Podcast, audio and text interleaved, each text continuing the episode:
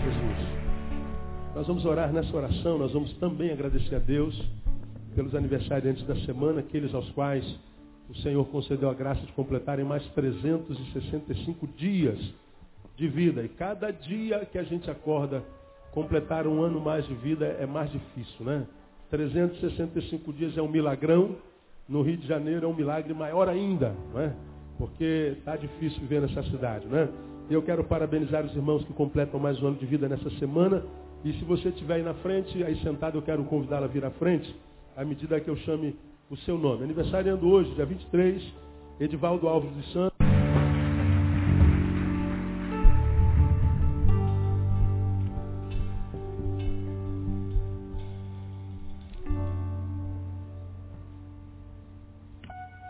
Aleluia. Vamos a, vamos terminar a palavra que a gente tem ministrado sobre fé hoje, irmãos.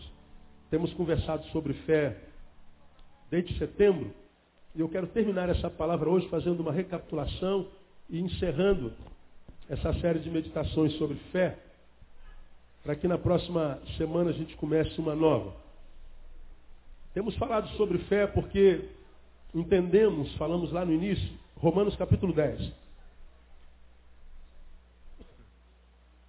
que hoje no evangelicalismo brasileiro a fé foi reduzida a uma moeda de troca, a uma moeda de barganha.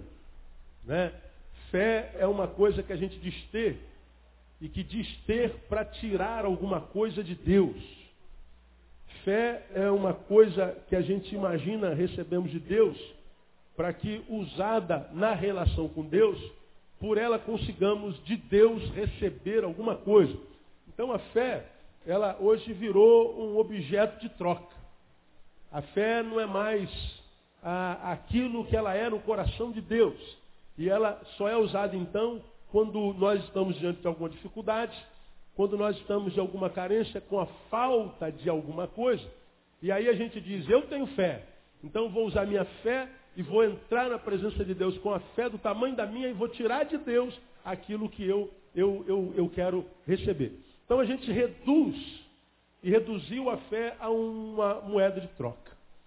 E a fé é muito mais do que isso. E a gente tem falado sobre isso desde o mês de setembro. Portanto, estamos caminhando para dois meses ministrando sobre a fé.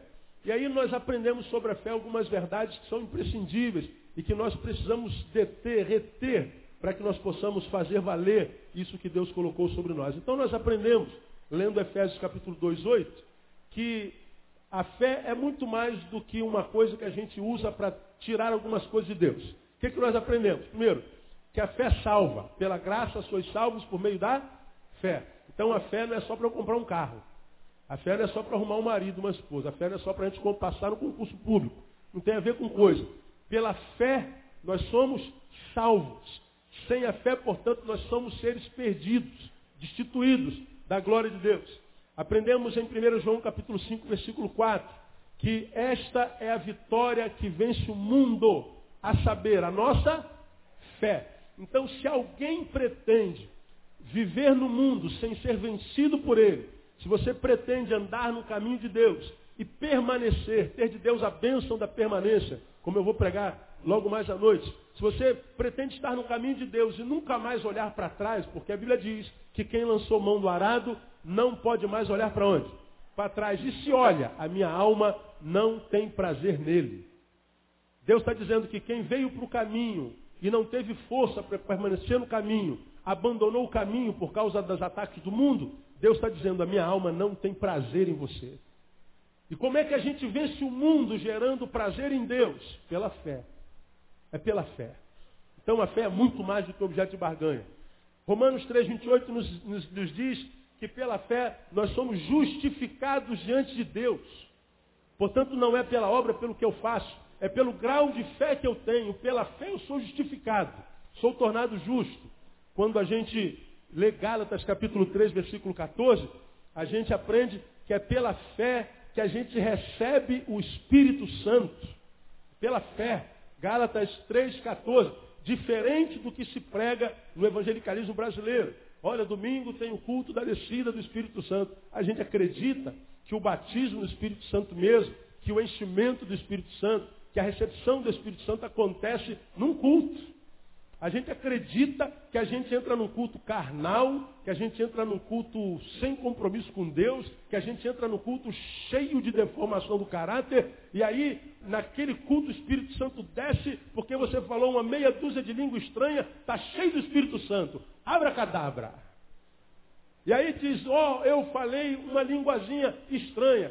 Dizem que quando a gente fala língua estranha é porque a gente agora está cheio do Espírito Santo e você fala língua estranha no, no, no, culto, nessa horinha que a gente passa aqui, mas você tem um caráter deformado, é um adúltero, é um canalha, é um devedor, é um não pagador, é um fofoqueiro, é um mentiroso, vive uma vida dúbia e você vem para o culto de domingo, naquela igreja que diz que tem mais poder do que todas as igrejas do Brasil, falou em língua, estou cheio do Espírito Santo. E você acredita nessa tolice. Como que se o enchimento do Espírito fosse um, um fenômeno mágico. Entra vazio e sai cheio. Não, é um processo, irmão. Isso é gerado pela fé. Falamos sobre isso no domingo inteirinho. Não pensa que você entra safado e sai santo porque não, não sai, não. A Bíblia diz, se alguém quer vir após mim, a primeira coisa que tem que fazer é o que mesmo? Negar-se a si mesmo, negar o teu eu. Porque se você vem a mim com esse teu eu deformado, com esse teu eu mentiroso, com esse teu eu artista, você vai perder tempo em seguir, mesmo que seja um Deus do tamanho que eu sou. Então tem muita gente que perde tempo em seguir a Deus, porque acha que seguir a Deus é frequentar a igreja. Se não trabalha caráter, se não forma caráter com sacrifício, se não luta contra si constantemente, diariamente, para moldar o caráter à luz da palavra, você vai frequentar a igreja a tua vida inteira mas nunca vai receber a graça de Deus no teu interior. Do teu interior nunca, jamais fluirá rios de água viva. Você vai ser no mínimo uma cisterna de águas rotas. Só isso. De águas amargas. Porque o Espírito Santo a gente recebe pela fé. É um ato, é um processo.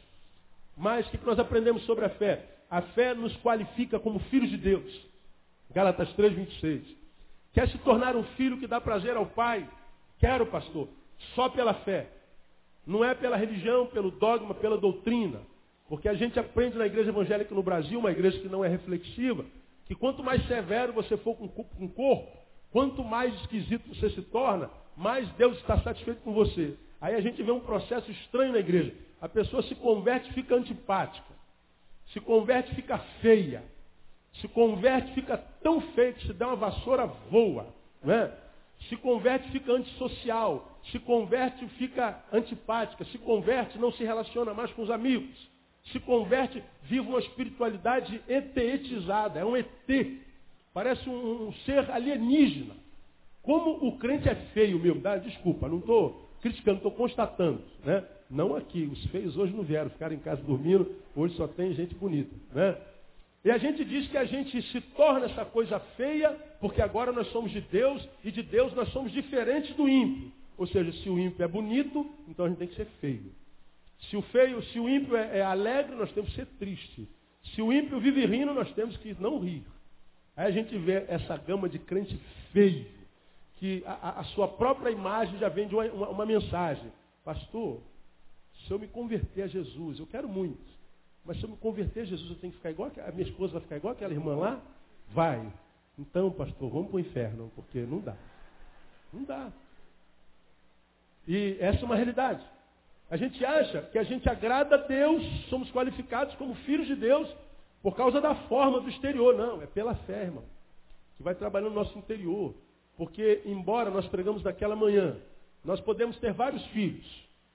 Ou, digamos, tenhamos dois filhos. A gente ama o mais velho ou ama mais o mais novo? Qual que a gente ama mais, pais? Nasceu o primogênito, depois nasceu o segundo. Temos dois filhos. Qual que a gente ama mais? O primeiro ou o segundo? Igualzinho, não é? A gente ama igual. O amor que o pai tem pelo filho é igual. Mas a alegria que o pai tem no filho, ah, isso é diferente. Tem filhos que dão mais alegrias do que os outros. Tem filhos que nos fazem sorrir mais do que os outros. Tem filhos que só nos fazem chorar. A gente ama, mas ele é uma fonte de tristeza. Meu. A gente ama, eu morro pelo meu filho, mas que ele só me dá dor de cabeça. Ah, pastor, isso é verdade. E tem filhos que a gente ama igualzinho, mas esse filho é uma fonte de prazer. Quando a gente está em depressão, lembra do filho. que o filho levanta a nossa moral. Amar, o pai ama igualzinho, mas ter prazer no filho, isso é diferente. Como é que a gente dá prazer ao pai enquanto filho que somos? Pela fé. Falamos isso no domingo inteirinho. Mas, quando a gente lê 2 Tessalonicenses 3,2, a gente aprende que a fé é uma graça não concedida a todos. A fé não é dom de todos. A fé não é para todos. Então, fé é um presente de Deus. Nem todo mundo tem fé. Alguém me ligou ontem e falou assim, pastor, como é que o senhor explica isso, isso, isso na Bíblia? Porque tem alguém aqui do meu lado me perguntando como é que pode explicar um negócio desse na Bíblia. Que ele não crê. Eu expliquei para ele, mas ele não crê. Aí eu falei assim, ó, a resposta é essa.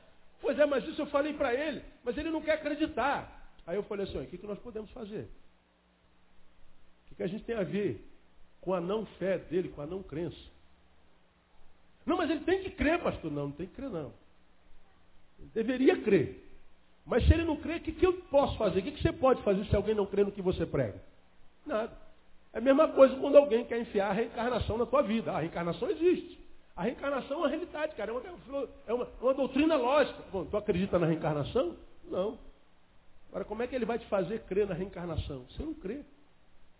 Ninguém pode obrigar ninguém a crer, até porque a fé não é de todos. Quantos aqui tem fé na palavra de Deus, no Deus da palavra? Eu tenho fé, pastor. Então, escuta eu te falar, você é um privilegiado. Deus lhe deu a graça de crer.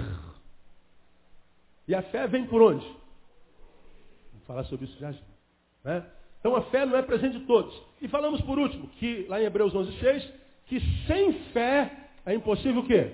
Agradar a Deus. Qualquer um que pense agradar a Deus, atrair a sua presença, fazer com que Deus te veja, te ouça. Como eu disse para Isaías, então tu dirás, é, é, então tu clamarás e, eu te direi, eis-me aqui. É o que Isaías é, ouve de Deus lá em Isaías 58. Deus dizendo a Isaías, então Isaías, tu clamarás e eu, teu Deus, te direi, eis-me aqui. Porque Isaías, quando clamava, ele atraía a presença de Deus. Ora, como é que a gente atrai, como é que a gente atrai a presença de Deus? Como é que a gente agrada a Deus? Como é que a gente é, se torna uma presença agradável para Deus? Porque a, a, presença de Deus nos alegra. Agora, quando nós entramos na presença de Deus, o que, que Deus sente? Quando a gente está na presença de Deus, a Bíblia diz, na presença de Deus há abundância de alegria. Agora, quando você entra na presença de Deus, o que, que Deus fala a teu respeito? Ei, olha quem está aí de novo. Lá vem o pidão. Quer ver? Vai orar, né? Vai dizer, ó oh, Deus, eu vim passar um tempo na tua presença, ó oh, amado da minha alma. Daqui a pouco ele tira a lista do supermercado e começa a orar. A oração dele é sinônimo de petição. Ele é um mendigo espiritual. É um mendigo, toda vez que chega perto de você, não é para te oferecer um real, é? Não. Toda vez que ele chega perto de você, qual é, o primeiro, qual, qual é a primeira postura de um pedinte? Diga você. Ó, ele chegou perto de você. O que, que eu faço aqui agora? É isso aqui ou não é? Ele não chega para compartilhar nada. Ele chega para tirar algo de você. Como é que é a relação da maioria de nós com Deus? A gente, vamos orar. Vamos para nosso momento devocional. Aí você vai orar, na verdade, você vai pedir. Somos pedintes. A oração virou sinônimo de petição. E oração e petição não são a mesma coisa. Desafiei vocês a orar ao Senhor durante um tempo na vida de vocês sem pedir nada. Tente. Tente. É, pastor, a gente vai falar com Deus. Se não for para pedir, a gente fala o quê? Não sei, ué. Eu não sei a relação que você tem com Deus. Quando você está com a sua namorada, seu namorado, o que vocês falam para o outro? Consegue ficar conversando uma hora com o teu amado, com a tua amada? Dá para ficar? É, quem, quem, é pai de adolescente aqui que está namorando? Eu e mais uma meia dúzia. Quanto tempo seu, seu filho fica no telefone com a namorada? Só a graça, hein, irmão? Só Jesus na causa, né, irmão? É. Telefone toca, quem é que sai correndo para atender? Só Jesus na causa, né, irmão? e falou dez minutos, dez minutos atrás, conversou uma hora. É uma coisa de louco, não é? Como é que tem assunto para falar? E não pede nada. Pô, amor, você está tão linda, amor. Que perfume maravilhoso. Seu cabelo está tão sedoso. A chapinha funcionou, né? Oh, amor, você hoje está diferente, há um brilho nos teus olhos. Sem ti, oh, meu amado, a minha vida não é a mesma. Eu estou com saudade de mim, daquele que eu sou quando eu estou com você. Aí o, o ser amado, né? Puxa. Agora quando você Deus, ó Deus, abre a porta. Oh Deus, cura meu pai, minha mãe. Deus, ajuda a passar naquele concurso. Deus, alisa meu cabelo. Deus, tira minha depressão. Deus faz, Deus tira, Deus dá. Deus dá, Deus tira, por favor, em nome de Jesus, ó Deus, dá, dá, dá, dá. Aí você acha que quando você vai orar, Deus olha para você e diz assim, oh, meu filho vai orar, vai falar comigo de novo. Meu filho veio pedir. Vem um pidão. Lá vem um pidão, só lembra de mim para pedir. E a gente não sabe o que que ora, ora, ora, ora e não tem resposta nunca. A gente ora, ora, não adianta orar, pastor. Eu oro, peço, peço, peço, Deus não dá. Claro, você só pede. Você não glorifica, você não exalta, você não diz o que, que ele é na tua vida. Você sabe que você está interessado no que ele dá e não no que ele é. O dia que nós aprendermos a orar a Deus sem pedir nada, quem sabe quando a gente pedir, ele atende. O que que você sente quando está na presença de Deus? Alegria, pastor. O que que Deus sente quando você está na presença dele? Quer agradar a Deus, ele está dizendo só pela fé. Essa fé que salva, essa fé que te capacita para vencer o mundo, essa fé que te justifica diante de Deus, essa fé que pela qual nós recebemos o Espírito Santo, essa fé que nos qualifica como filho, essa fé que é dom de Deus na nossa vida. Essa fé também faz com que nós geremos alegria no coração de Deus. É aquela ideia, quando você está amando alguém, chega um torpedozinho dela, aí tu vê que é o número dela, não alegra a nossa dia? Ih, ela lembrou de mim. Às vezes não fala nada. Vem três pontinhos. Só para falar assim, ó, lembrei de você. Caraca, faz um bem para nossa alma, né? Pediu nada, não disse nada, mas lembrou de você. É a mesma coisa que Deus quer sentir quando a gente entra na presença dele. Meu filho lembrou de mim. Meu filho tem prazer em ter-me na sua lembrança, no seu coração. Meu filho não é um pendinte, não é um mendigo espiritual. Tudo isso é gerado pela fé. Nós aprendemos mais o que nesses dois meses? Nós aprendemos, à luz de Romanos capítulo 10, versículo 17, que está escrito lá no versículo 17, logo a fé vem pelo ouvir e ouvir pela palavra de Deus. Então nós aprendemos que a fé é concessão. Ela vem, a fé vem. A fé não vem por legado hereditário. A gente não nasce com fé. Ela é gerada em nós. A fé vem, ela se torna uma realidade em nós no caminho. Então ninguém nasce com fé, não existe fé hereditária. Eu tenho fé porque meu avô teve, meu pai teve, eu tenho, meus filhos também terão, se Deus quiser. Conversa fiada. Isso pode ser religiosidade, fé não. A fé que gera essa vida, essa qualidade de vida relacional com Deus, não, isso não é hereditário. A fé vem. Então ela não é em nós e ela se torna em nós num determinado momento da nossa história. A fé vem. Se ela veio, ela tornou-se. Se ela tornou-se é porque ela não era, ela é agora. Né? Muitas vezes nós confundimos, como nós pregamos, fé com pensamento positivo. Não, eu creio que ele vai ser curado, eu creio que ele vai ser curado, eu creio que ele vai ser curado. Não, eu creio, pastor, que vai ser curado, creio que meu filho vai passar, creio que a bênção vai chegar, creio que a vitória vai ser é, instituída na minha vida. Se você ora pelo doente, crendo que ele vai ser curado, mas se ele morre, você se rebela, se revolta contra Deus, Deus não é bom, Deus não porcaria nenhuma, Deus nada. Isso nunca foi fé. Isso foi pensamento positivo. Que só serve para fazer coisas boas acontecerem. Mas se as coisas mais acontecerem, essa tua fé, que não é fé, é pensamento positivo, não serve para nada. Para nada. Tenho fé que você é aprovado, você é aprovado, você é aprovado. Chega lá, teu nome não está lá. Pronto.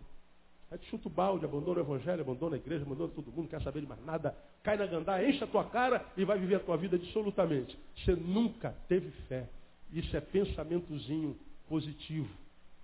Que não ajuda quando a vida nos espreme, quando a vida nos esmaga. Portanto, você já aprendeu que a vitória da fé não é vencer sempre. A vitória da fé é não cansar nunca.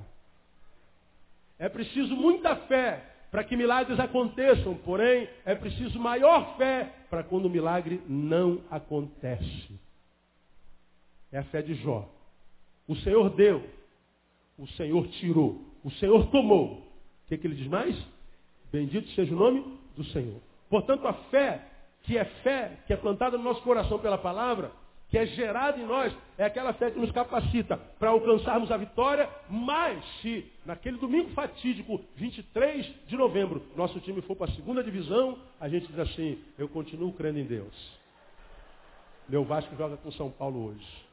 Só Jesus na causa, né, irmão? E eu sei que todos vocês vão orar. Né? Alguns para ele descer de vez e outros para ele não descer. Né? Qual oração que ele vai ouvir, né, meu? Então só Jesus na causa. Então não adianta. A, a fé que é de Deus, ela não é só para ganhar, é para perder também. Porque, irmão, só um ser humano que abriu mão da humanidade, emburreceu, que acha que a vida é só de vitória mesmo. Né? Ô pastor, só vitória, só, só vitória é uma ova. A gente perde, perde muito na vida, meu amigo.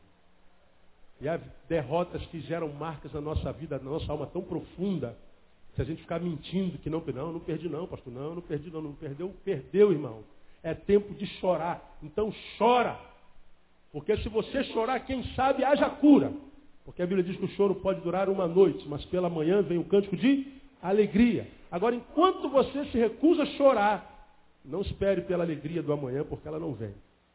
Porque nós muitas vezes somos capacitados para rir. Ah, tempo de rir a gente quer, mas tempo de chorar a gente não quer. Só vitória, não, irmão. Tem vitória. Vitórias e derrotas nos alcançam. A fé é concessão. Né? Ela nasce. Segundo, nós aprendemos. A fé vem pelo ouvir. Então, a fé é concessão dada a quem? Aos que buscam.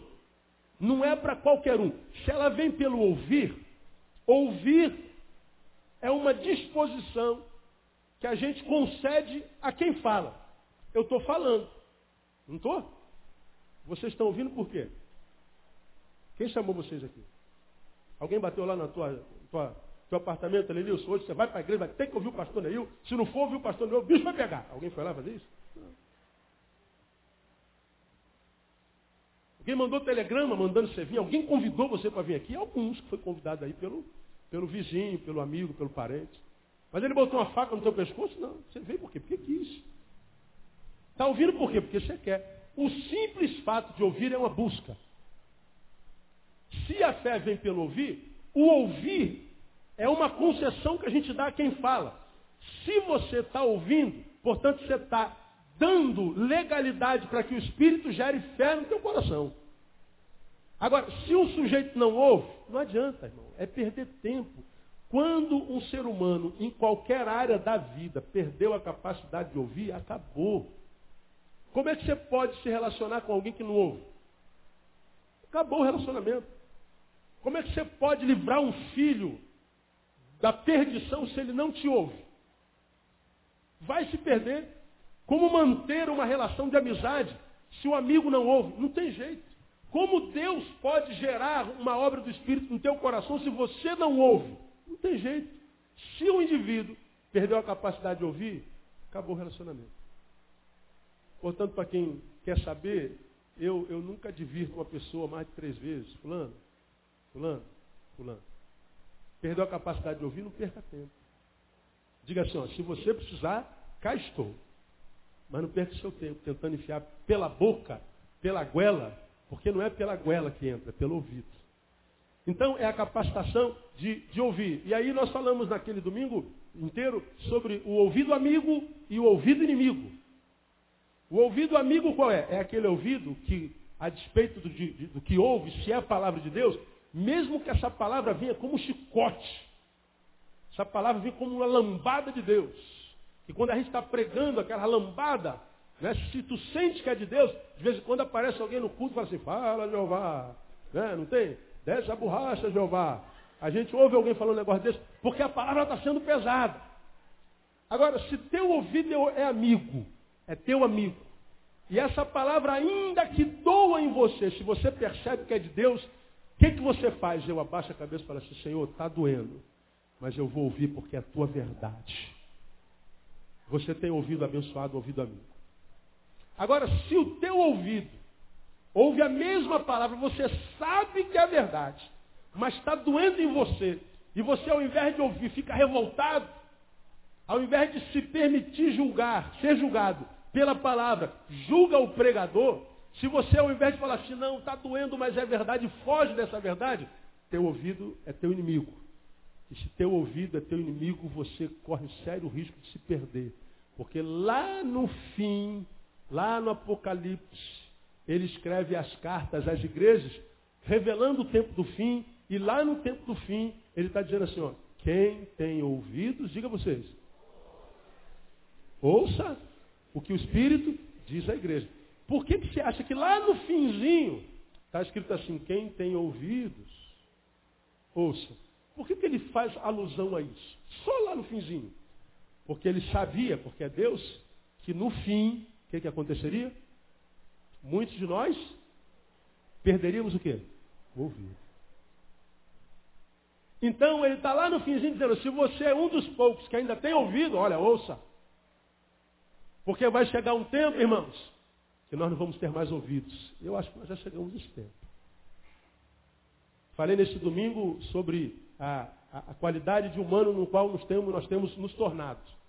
Você, que é, tem mais de 30 aí, da, da minha geração, um pouquinho mais além, lembra que quando nosso pai, a gente estava fazendo alguma besteirinha, nosso pai não falava, nosso pai olhava para nós.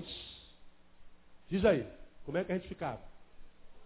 Meu irmão, dava aquela tremedeira, como diz a Dalzira, da, da, da planta dos pés à outra cabeça.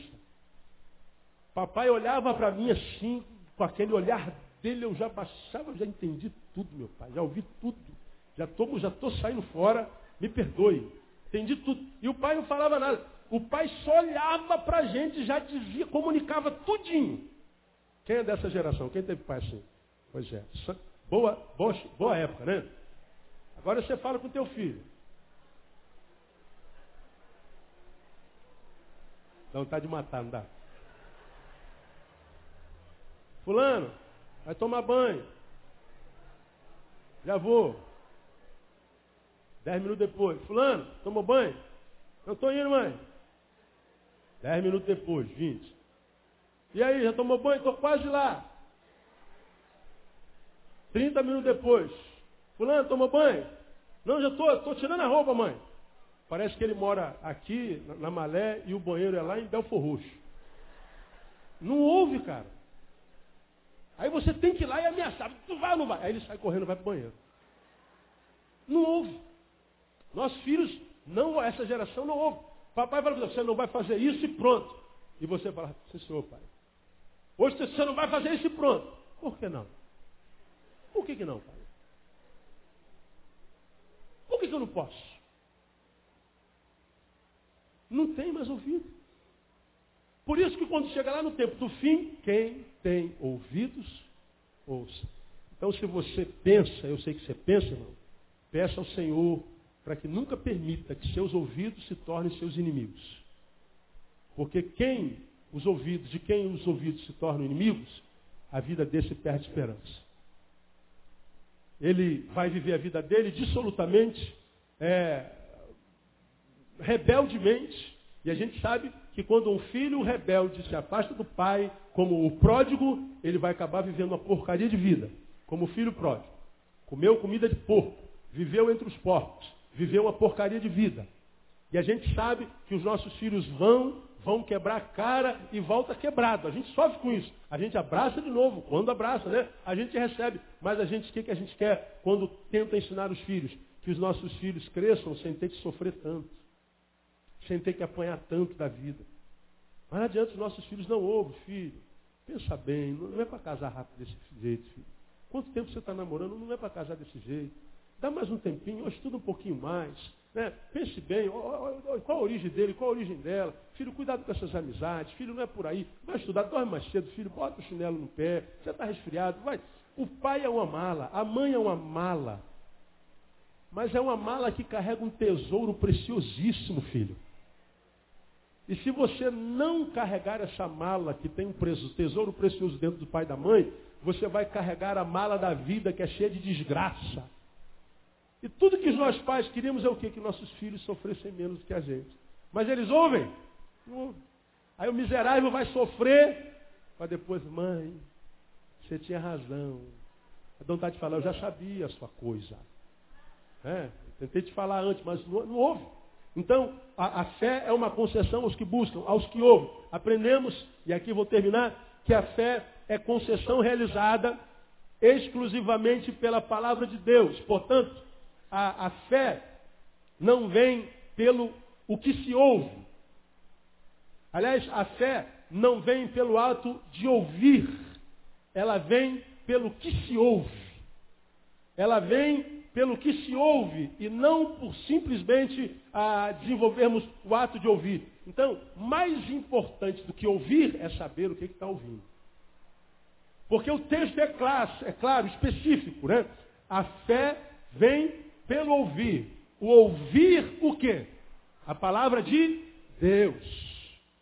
Então, não é pelo ato de ouvir, é por aquilo que a gente está ouvindo. Não é ouvir qualquer coisa. Então, aqui cabem, cabem duas é, considerações. Primeiro, ouvir a palavra de Deus. Ouvir a palavra de Deus não é necessariamente ouvir a palavra do pastor.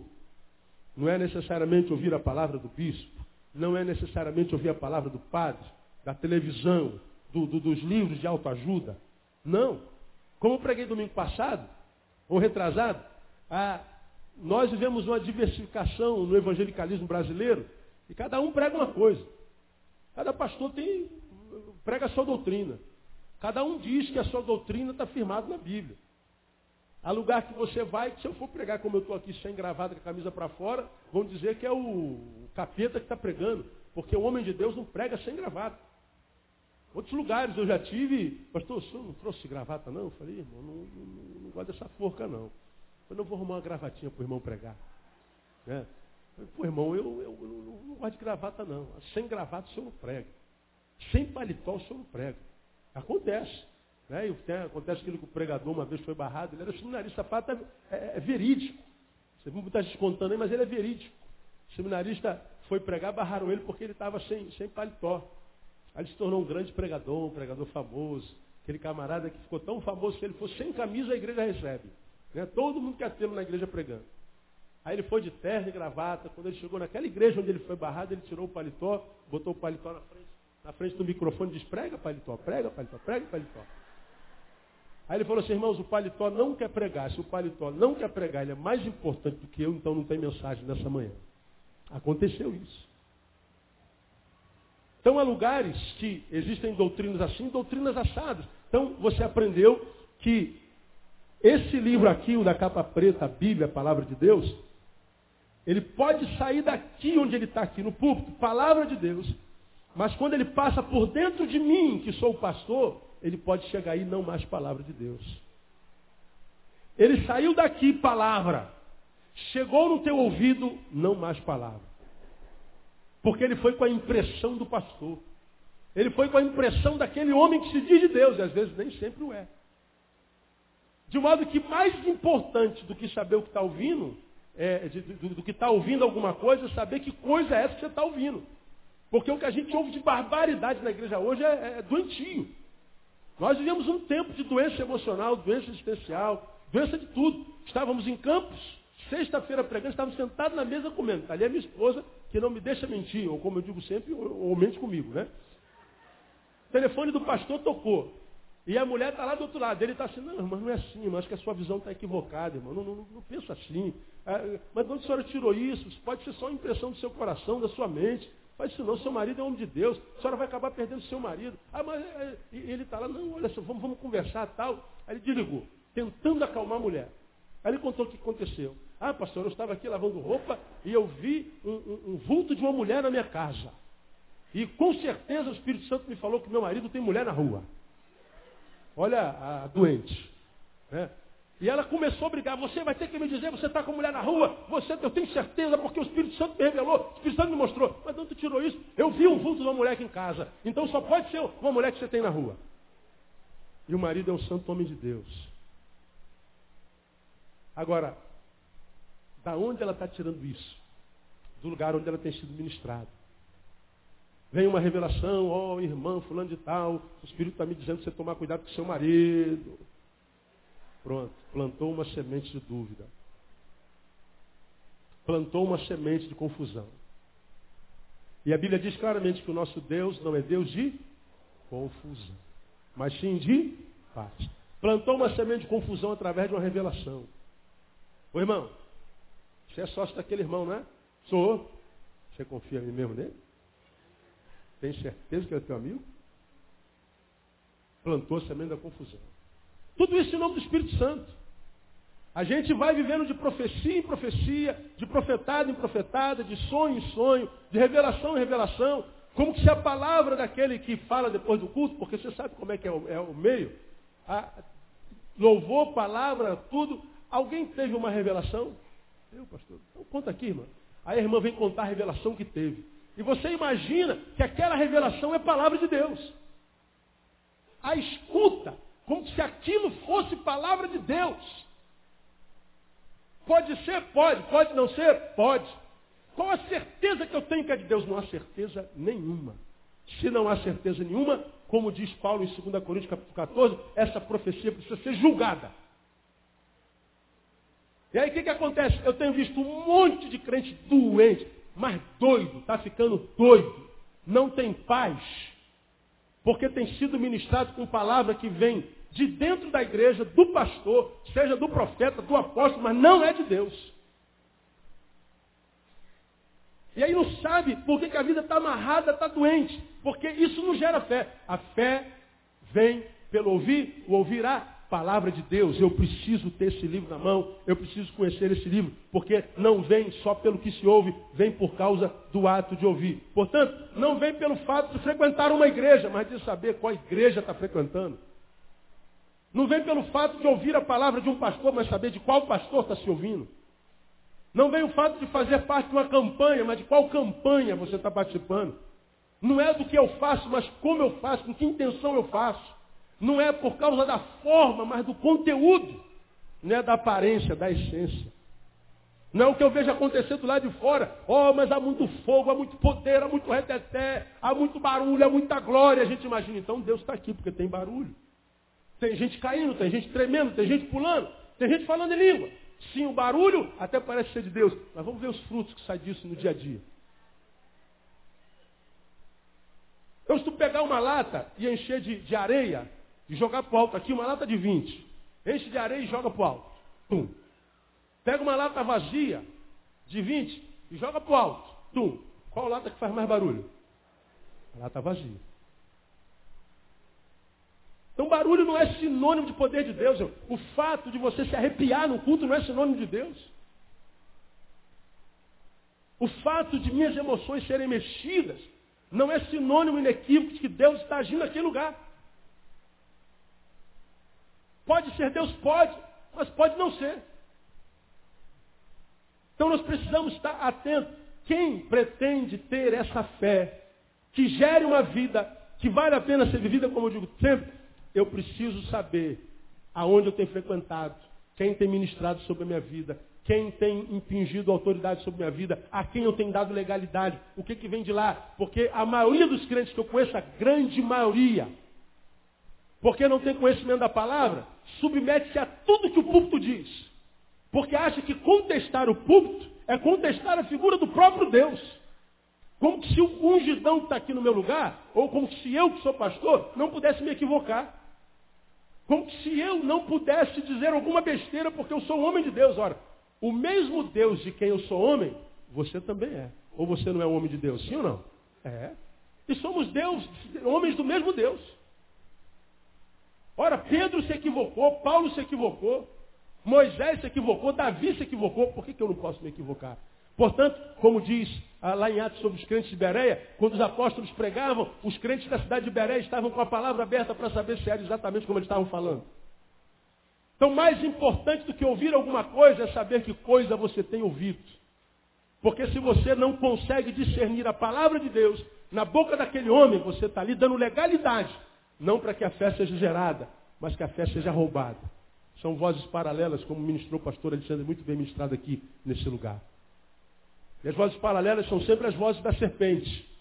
Porque a voz de Deus disse para ela, olha, não coma daquela árvore lá e pronto. Se comer, morre.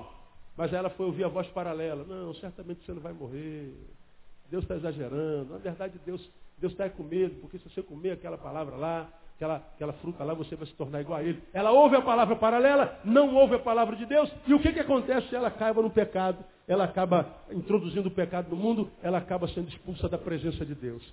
Você pode ver que a maioria de vocês que está fora da igreja, está fora da igreja porque houve palavra, paralela. Você está naquela igreja lá? Olha, cuidado. Você está ouvindo aquele pastor doido lá? Já viu a barbicha nova dele? Aquilo é do próprio cão. Você sabe o que. Pronto, você ouviu a palavra paralela.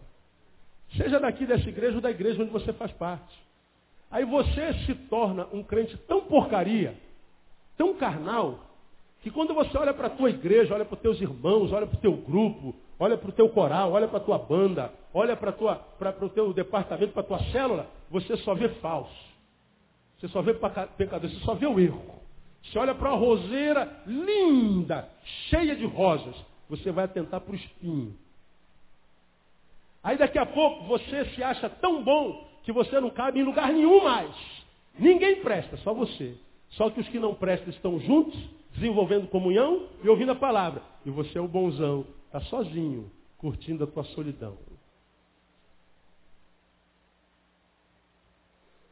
É você que vê tudo. Aí tu vê os hipócritas, alguns falsos, vivendo uma vida equilibradinha, com as coisas no lugar, a vida fluindo, eles são hipócritas. E a tua está toda degringolada. Tua vida está toda errada. Você está batendo a cabeça na tua vida emocional, financeira, espiritual, há 200 anos. Teus filhos estão crescendo longe da igreja. E você continua nessa paranoia de se, se, ver além daquilo que você é, achando que todo mundo é menor do que você. Você não sabe que de todos os menores, o menor é você. Porque os que estão lá são ruins mas pelo menos eles estão vencendo a ruindade estão vivendo em comunhão. E a Bíblia diz que bom e agradável é que os irmãos vivem em comunhão. Ali o Senhor ordena a bênção a vida para sempre. Mas você é tão bom que não consegue caminhar com os ruins. Quem é ruim de fato? Um bom que se diz bom, que não consegue se relacionar com os ruins? Ou os ruins que se veem ruins e que porque se veem ruins consegue se relacionar com os iguais? Quem é ruim, de fato, de verdade? Agora, por que você já não está mais na comunhão? Porque você perdeu a capacidade de ouvir, irmão. Você já é casa rebelde. Você vai se perder no dia do juízo. Está amarrado, pastor? Não está não, irmão. Estou libertinho da vida. É que você não se enxerga. Quem sabe se você pedir ao Senhor para curar o teu ouvido, você tem, quem sabe, um dia se quebranta. Porque quem cresceu, meu irmão, minha irmã, quando olha para o defeito dos outros, não olha para o defeito dos outros, olha para os outros que têm defeito. Como você tem ensinado aqui, em vez de olhar para o pecado que o homem comete, olha para o homem que cometeu o pecado. Quem olha para o pecado, julga o pecador. Quem olha para o pecador com amor, ajuda o pecador a vencer o pecado. E quem consegue olhar para o pecador é porque primeiro olhou para si mesmo. E quem se enxerga só pode olhar o outro de uma forma, com misericórdia. Porque é pecador também. Então a fé é, é, é, é, o ato de ouvir a palavra de Deus. Então não é o fato de ouvir profecia, revelação, exorcismo, campanha, sonho, sacrifício. Tudo isso tem a ver com a cultura evangélica, mas não é evangelho. Li, não sei aonde, há bem pouco tempo atrás, eu creio no evangelho de sinais e prodígios, mas eu não preciso de sinais e prodígios para crer no evangelho. Então tudo isso sinais, prodígios, revelação, profetado, tudo faz parte do circo gospel no que se transformou a nossa igreja. Mas não é evangelho. O evangelho é palavra de Deus que é ministrada aos nossos ouvidos, que desce ao nosso coração, que só deve descer ao nosso coração quando mastigado com os dentes do nosso cérebro, porque senão a gente está entulhando a nossa alma com o lixo da religião. E a religião só mata os homens. Então, vem pelo ato de ouvir a palavra de Deus. Segundo, é concessão realizada ouve a palavra de Deus, portanto, palavra de Deus não outra. Uma pergunta: para que Deus teria revelado a sua palavra? Qual é a razão de Deus ter revelado a sua palavra? Esse texto nos ensina claramente. A fé vem pelo ouvir. O ouvir o que mesmo? A palavra de Deus. A fé vem pela palavra de Deus. Portanto, a palavra de Deus foi revelada para quê mesmo? A fé é produzida pela palavra de Deus. Então, para que, que Deus revelou a sua palavra? Para quê? produzir fé em nós. A fé vem pela palavra. E a palavra foi revelada para quê? Para produzir fé. Ora, se Deus revelou a sua palavra para produzir fé, e a fé é produzida pela palavra, e a palavra foi revelada para produzir fé, ele está dizendo assim, olha, vocês não podem viver sem fé. Sem fé é impossível.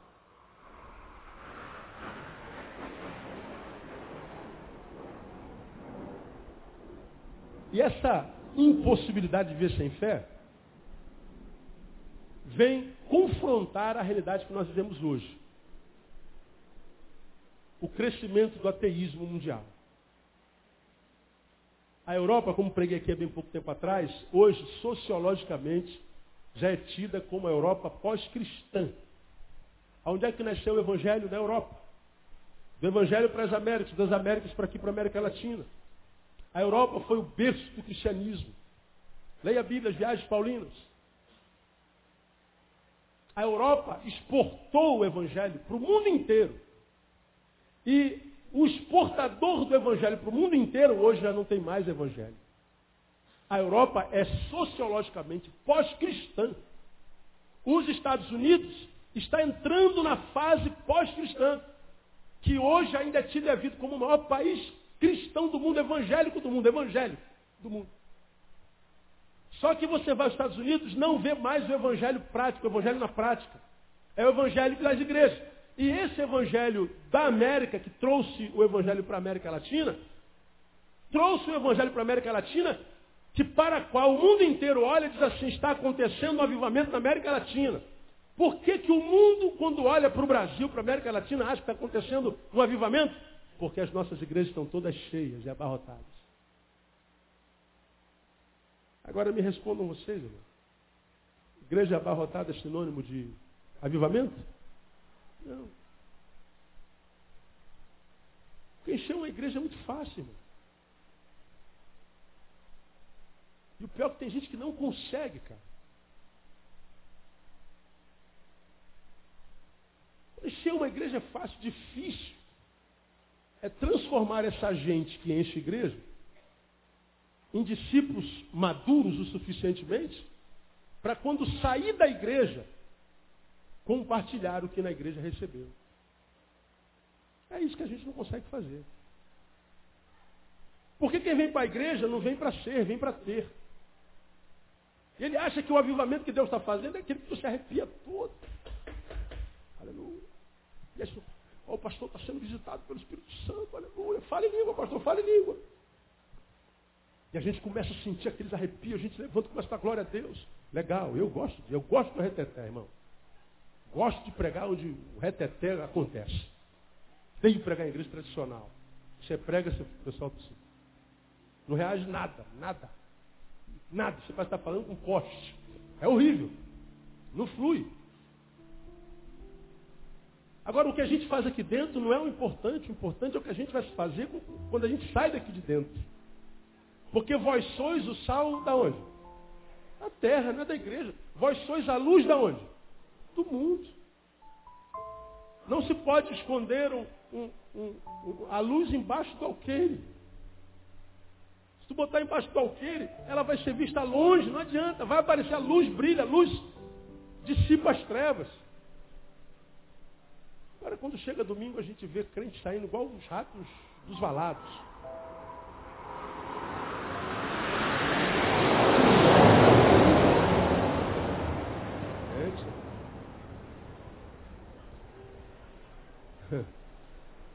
Domingo a gente vê crente saindo tudo que é biboca, mano. Tudo que é cantinho tem um crente com a Bíblia na mão. Terno e gravata, bicicleta, com cinco filhos na bicicleta. E é crente para todo lado. Meu Deus, como é que tem crente nessa cidade? Agora, segunda-feira, cadê os crentes? Cadê os crentes da tua fábrica, do teu escritório? Cadê os seres humanos atraentes, gente boa, sangue bom, porque o sangue de Cristo corre na veia? Cadê o pessoal que tem uma palavra de graça, que fala como quem entrega oráculos de Deus?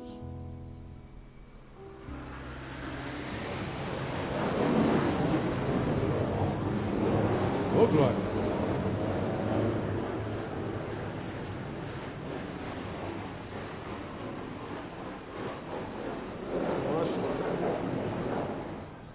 Nossa. Vamos orar para esse avião cair, vamos? Não.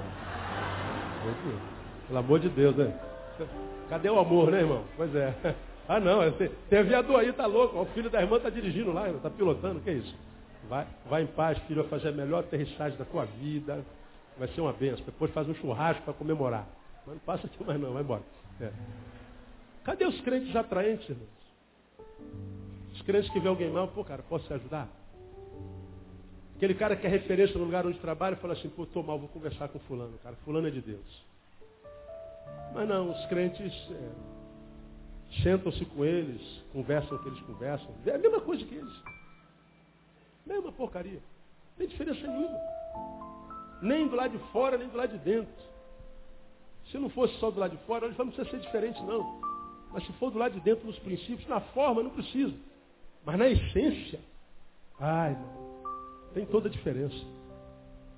O avivamento vai acontecer quando a gente receber o que a gente recebe aqui dentro e a gente for pelo caminho como efeito dominó, abençoando um a um. Aí. É. A gente vai abençoando um a um. A gente vai estendendo a mão um a um. A gente vai ministrando graça um a um. É o efeito dominó, uns aos outros. Agora, se eu perguntar para você aqui, não precisa responder. Essa semana você abençoou quantas pessoas? Não precisa responder. Lembra do não pastor? Hoje eu sentei com alguém essa semana, poxa, eu, eu senti que eu fui, caramba, uma bênção na vida dele. Quantos você abençoou? Quando você acorda amanhã, você planeja ser bênção na vida de alguém durante a semana? A gente acorda de manhã e diz assim, ah, o culto ontem foi uma bênção. Daí? Gente, eu vi muita gente caindo no Espírito, eu vi muita gente sendo, falando em língua, muita gente sendo batizada no Espírito Santo. Ah. Teve uma irmã, irmão, que teve uma revelação que tinha anjo sentado aqui no lugar, cheio de anjo, varão de fogo, com a bola de fogo, com a espada de fogo, com a palavra de fogo. Era fogo para todo lado. Mudou o que na tua vida? Não, mudou nada, pastor, mais, não mudou nada, então não adiantou nada. Porque a fé que gera o Senhor no nosso coração pela palavra, nos faz transformarmos numa pessoa que só quem tem fé é.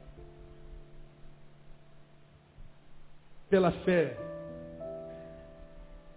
eu sou salvo, venço o mundo, sou justificado diante de Deus, recebo o Espírito Santo, sou qualificado como filho e agrado o Pai. A fé vem pelo ouvir a palavra, e a palavra foi revelada para gerar fé. Se a palavra que você ouve não aumenta a tua fé, não te transforma no ser humano mais forte, capaz de resistir às tentações, de vencer a mediocridade, de vencer esse estado de comiseração dentro do qual muitas vezes você cai, que te faz morrer de pena de si mesmo. Oh, estou com pena de mim, pastor. Você chega na casa, na igreja, faz aquela casa de já morreu. Para ver se alguém olha para você e fala assim, Está tudo bem, irmã? Não, estou mal. Morre de vontade que alguém que apareça tenha pena de você. Olha como eu estou tristinha, gente. Olha, pastor, como é que eu sou um homem abatido pelas vicissitudes da vida. Aí aparece alguém que bate nas suas. Ô, oh, oh, irmão, como é que você está mal? Tadinho, irmão. Como é que... Olha como é que o Vitinho está abatido, gente, magrinho. E o que, que a tua igreja tem feito por ti? Não, a igreja não foi na minha casa.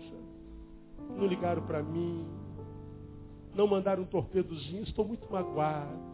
Ah, você tem razão, Vitinho. Você tem razão. Aquela gente não tem amor, aquela gente não te ama. Alguns não fazem cara de pena, não. Alguns olham para a gente com cara de raiva. Estou com raiva do Senhor. Estou com raiva de todo mundo. E aí aparece, olha para a gente com cara feia doido para a gente falar alguma coisa. Com problema, irmão? A gente fala, não fala nada.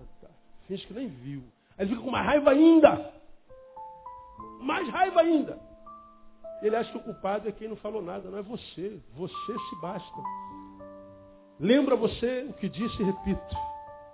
Para mim, nós vivemos um tempo em que o diabo trabalha muito pouco. Diferente de tudo que se diz nas igrejas evangélicas.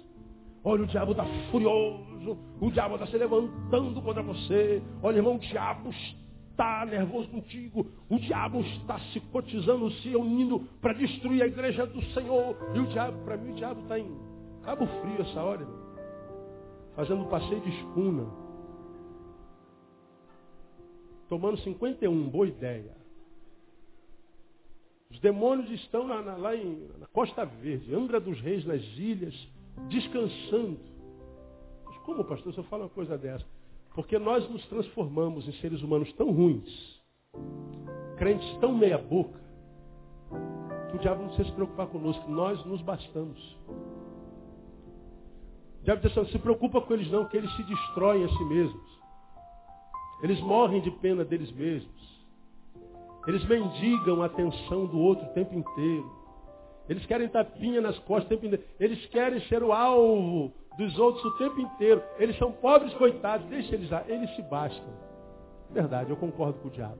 Estou com o diabo no ar. Porque se você fosse homem, você ia falar assim, é verdade, pastor. Às vezes eu vivo uma vida que até eu tenho vergonha. E o pior é que você fica procurando culpados. E você já aprendeu aqui que aqui não rola, né, irmão? Não é o que fazem conosco. É o que nós fazemos com o que fazem conosco. O que, que fizeram contigo, a gente já sabe. E o que, que você fez com o que fizeram contigo? Ah, pastor, eu estou magoado, pastor. Estou ferida, pastor. Estou... Magoei. Magoei. Me mata, Deus. E você acha que se alguém botar você no colo, tadinha, você está pobrezinha, tadinha, a tua vida vai melhorar. E você não sabe que se alguém, ao te ver assim, te botar no colo, está alimentando esse pobre coitado que existe dentro de você. Porque o teu amigo vai falar assim, você está assim por quê? Porque eu estou magoado. Não tem razão para estar magoado, irmão. Ah, mas ele falou que eu sou gorda. E você é gordo ou não é? É, né, pastor? Um pouquinho. Então. Então o que você tem que fazer? Quando te chama de gorda, você fica brava? Fico. Então emagrece. Ninguém mais vai te chamar de gordo. Vitinho, alguém te chama de gordo? De balofo? Não. É chato quando me chamam de gordo? É. Mas adianta eu ficar falando? Me chamaram de gorda, pastor. Oh, pastor, disseram que a minha blusa é feia. É feio não é, irmão? Não. Então, o que está ouvindo? Não é, pronto, acabou. Curte a tua blusa. Se você botou, porque você disse que é bonito. Então curte. Tira uma foto, bota no Orkut a tua blusa. Olha a minha blusa. Gostei. Se você não gostou, o problema é seu. É isso. Agora, é feia? Não é feia mesmo. Então não usa mais. A pessoa falou porque é feia, então bota uma blusa bonita. Ah, pastor, disseram que eu sou desafinado. É ou não é? Eu sou, pastor. Então, afina. Afina. Agora, não adianta, irmão, a gente ficar, ah, pastor, não resolve. Ah, eu não gosto de você. Ué, lamento por ti, filho. Você não me conhece porque eu sou uma bênção. E não ter a minha amizade é prejuízo para ti, não para mim. Ah, pastor disse que não gosta de mim, pastor. Ah, pastor, disseram que está com raiva de mim. Qual foi o mal específico que você produziu em direção a ele? Eu não fiz nada. Qual foi o mal? Você, você fez o que de mal para ele? Nada. Então por que você está sofrendo com o ódio dele? Manda ele se catar. Morra com o seu ódio.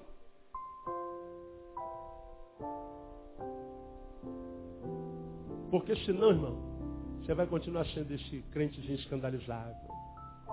Ó, oh, o pastor disse que fulano morrer. Oh, o pastor diz que eu sou crente porcaria. Oh, estou escandalizado. Estou triste com aquela irmã, com aquele irmão.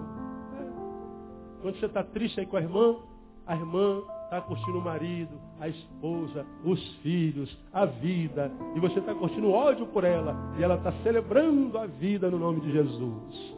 E você está aí, ó oh, vida, ó oh, azar, ó. Oh. E quando a gente fala isso daqui, você fica com raiva de mim, não é? Pastor não tem amor no coração. O pastor é muito duro. Não, você que é muito mole. E se você pegar essa dureza que às vezes é pregada aqui e falar assim, cara, dói, mas é verdade. Eu não posso ficar aqui sofrendo porque fulano disse que eu sou gordo daí. O meu valor não está na minha gordura, na minha magreza. Meu valor não está no meu dinheiro, nem no meu dinheiro, nem na minha dureza. Meu valor não está naquilo que eu faço, deixo de fazer. Deus me ama de qualquer jeito. E eu tenho que me amar também. Eu não posso estar sofrendo por causa daquela invejosa. Eu sou gorda ah, e ela é feia. Amanhã eu posso emagrecer. E o feio? Não tem jeito, irmão. Já falei sobre isso aqui. Aí, fica sofrendo que falaram de você. Bom, portanto, o problema não foi o que falaram de você, foi o que você ouviu a teu respeito. O problema nunca está no outro. O problema sempre está em nós. Se você vive essa vidinha que você está vivendo aí, o problema é teu. Você é o seu Satã. Você se faz mal. E se isso é verdade, porque você perdeu a capacidade de ouvir. Quem tem ouvidos, ouça o que o Espírito Santo diz à igreja. Deus abençoe você e te ajude com essa palavra gerar fé no teu coração. Vamos ficar em pé.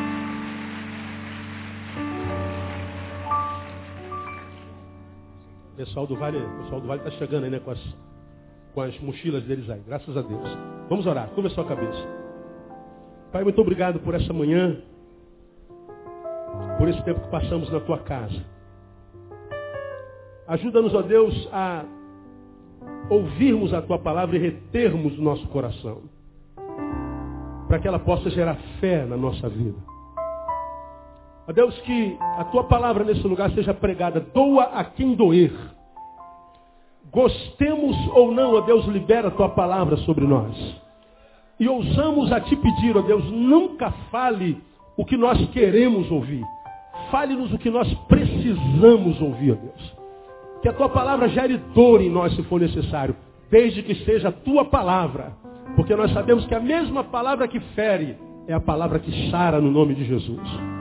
Ó Deus, ajuda-nos a sermos alcançados por essa fé que é mais do que uma moeda de troca.